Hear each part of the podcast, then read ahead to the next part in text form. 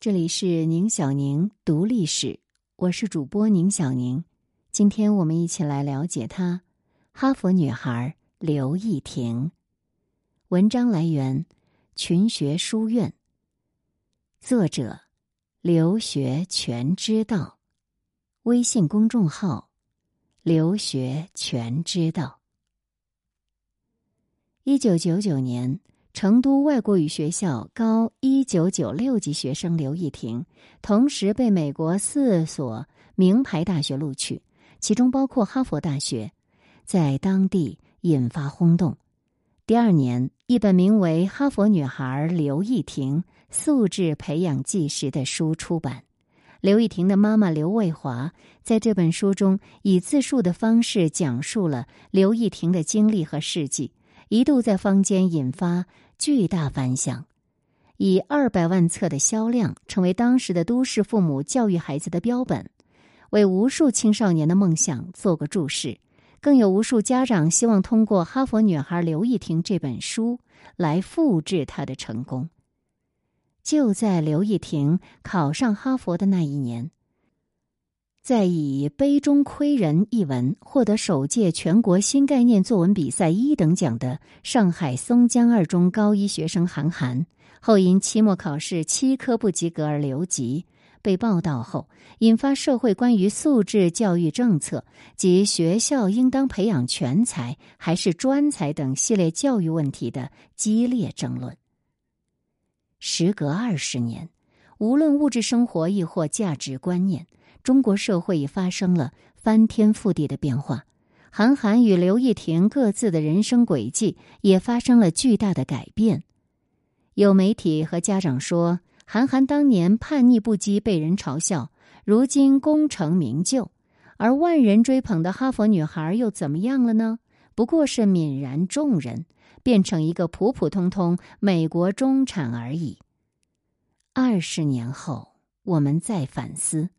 究竟该如何面对那些少年成名的天才，又该如何界定成功呢？确实值得思考。实际上，“成功”这两个字在不同人的概念里内涵是不同的。不过，有一点应该肯定：所谓成功，不仅仅指的是名利双收、升官发财，更应该指的是内心的丰盈和意志的坚定。哈佛女孩。刘亦婷销声匿迹，她的人生就是失败的吗？撰文：莎莎，来源：留学全知道。刘亦婷泯然众人了吗？她失败了吗？大家对韩寒的称赞是这样的：出了书，赛了车，当了爹，还上过《时代》的封面。然而，我想说。能上《时代》封面，是因为韩寒代表了中国社会的一种现象。《时代》杂志挑选封面人物，希望从他身上折射一个国家在社会发展和民众思维上的变化。这跟人物本身取得诺贝尔奖、为人类做出贡献还是有本质区别的。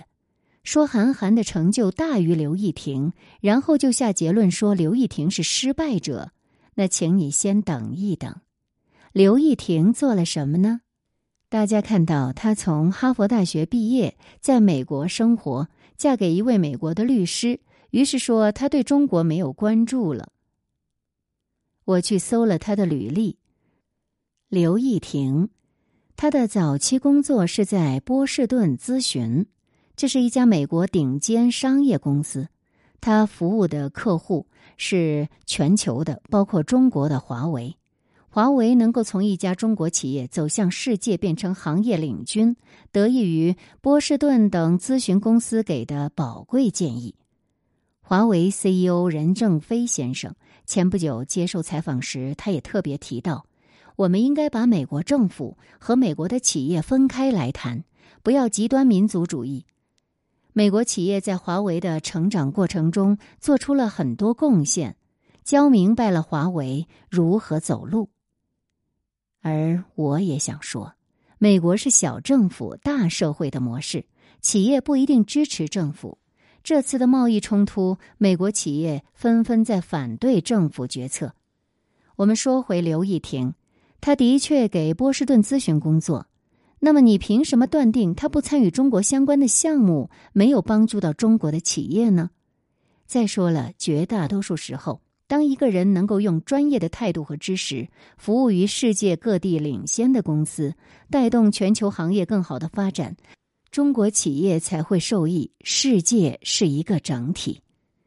再来细看他接下来的几份工作，从 Wilson Capital、瑞石资本。到如今，秦岭资本的 C.O.O 都在集中的给中国企业做战略和投资，而他在成都的母校以他的名字设立了奖学金。他曾多次回到母校，给师弟师妹们建议和咨询。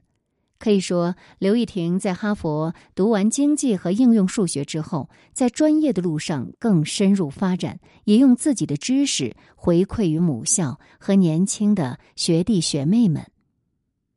而我们这儿的思路是这样的：他曾经是全国知名的人，是那百分之一站在公众视野里的人，而如今吃瓜群众的百分之一名人榜里没有他的名字了，所以他太失败了。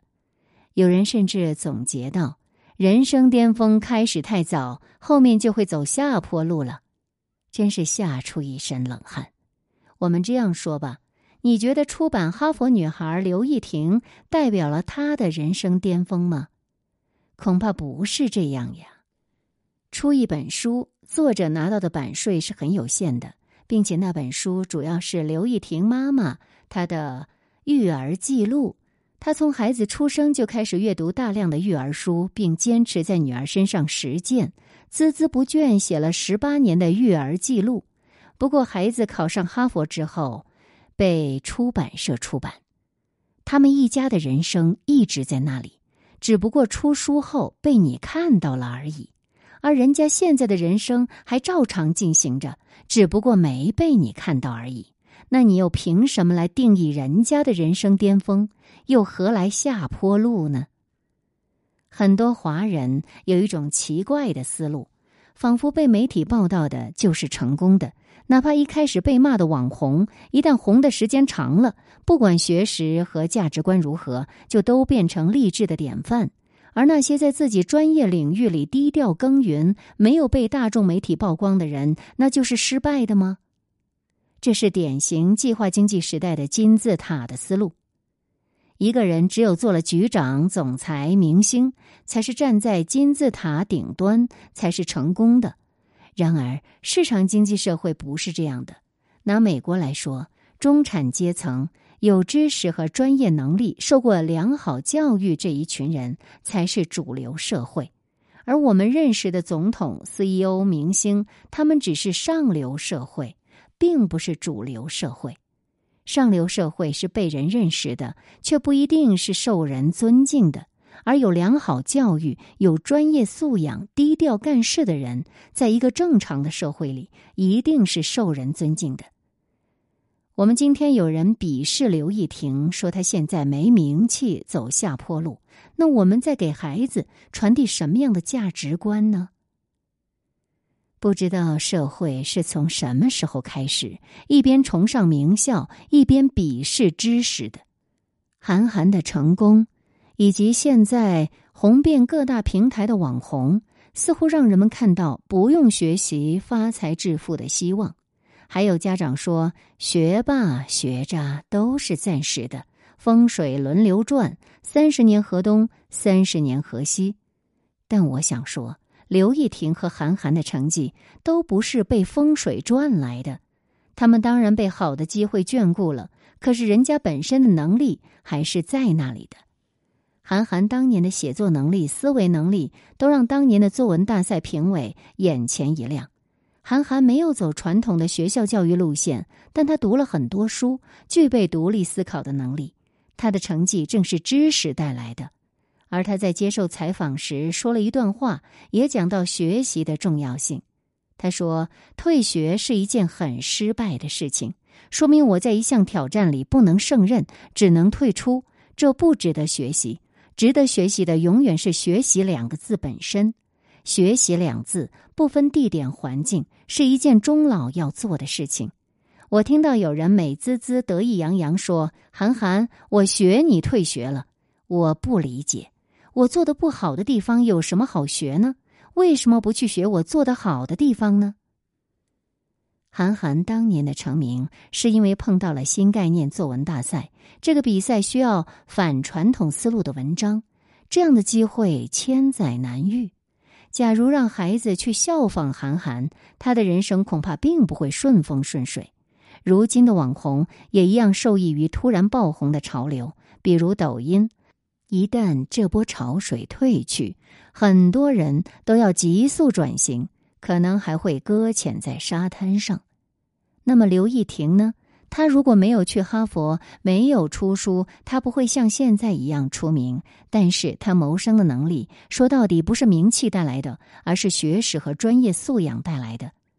赶潮流本身没有错，抓住机会，人生也许会发生逆转。然而我要说的是，这是小概率事件，太偶然了。如果人人想着一夜爆红，失望的会是绝大多数。况且，想要维护名气，在媒体和公众面前努力演好一个角色，身心的代价都是极大的。而孩子的一生很长，他也许应该早一点明白，学识和专业能力才是一张不会过期的船票。它不一定带来名气，但它可以带来持久的财富，伴他在海上越来越自由的航行。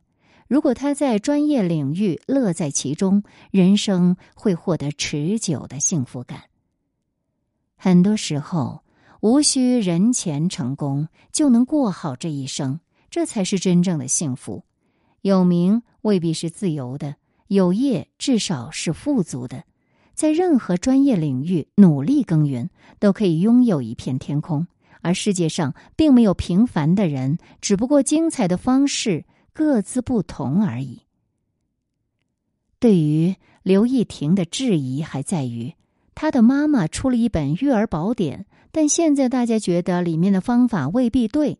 还有人照搬实践后，并没有上哈佛，反而留下心理阴影。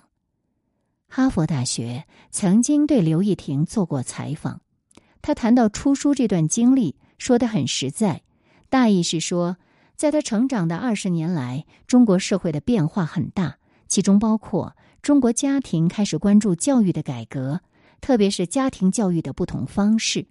他的妈妈受到家庭教育书的启蒙，在他身上实践这些方法，并保持记录育儿日志的习惯。到他十八岁时，积累了关于他成长的一手记录。只是，如果没有他后来的成绩，这套记录恐怕也不会被公众关注吧。哈佛女孩刘亦婷这本书的走红是有时代背景的。那个年代，能够把家庭教育的思路系统的记录下来，女儿能考上哈佛的中国家庭凤毛麟角。所以才会有那本书的爆红。从书里面，我们能看出他的妈妈是一位好学、用心的母亲。从听觉、触觉、营养等等各方面给孩子启蒙和培养，这样执着的进行早期教育，主张父母先学习后育儿的家长，在那个年代并不多。而现在呢，早教理论和培训班已经遍布大街小巷。刘亦婷妈妈的一些方法，在今天看来，也许不新鲜，有的还值得更新。现在我们再来关注她，也该与时俱进，跟她交流新的知识和经验了。不必抱着二十年前的东西去谩骂或者去膜拜。在那个年代，和刘亦婷一样受到关注的还有杨澜。很有意思的是。我曾遇到过好几位对传媒业有抱负的师弟师妹，一定要报考哥伦比亚大学新闻系，因为杨澜是那里毕业的。可当我问他们想做传媒的什么方向，有没有关注新兴的数字化媒体，他们却没有概念。很多人的误区往往在于把学习成功经验理解为复制成功路线。这个路线怎么可能复制呢？时代早就变了。刘亦婷那个年代，孩子们中学才学英文，而现在已经提前到了胎教。杨澜那个时代，在央视露个脸，第二天全国人民都认识了。而现在同样登上央视，你的职业想象空间早已不比当年。值得交流借鉴的，永远是别人的方法，而不是他人的人生。刘亦婷还说到一个关键问题：假如他没有考上哈佛，他妈妈做的育儿分享就不会得到同样的关注。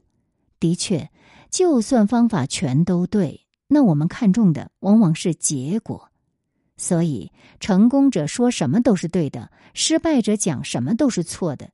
于是，才有人不假思索的照搬刘亦婷妈妈的方法，什么捏冰块锻炼意志力，让自己孩子执行分秒都不能差。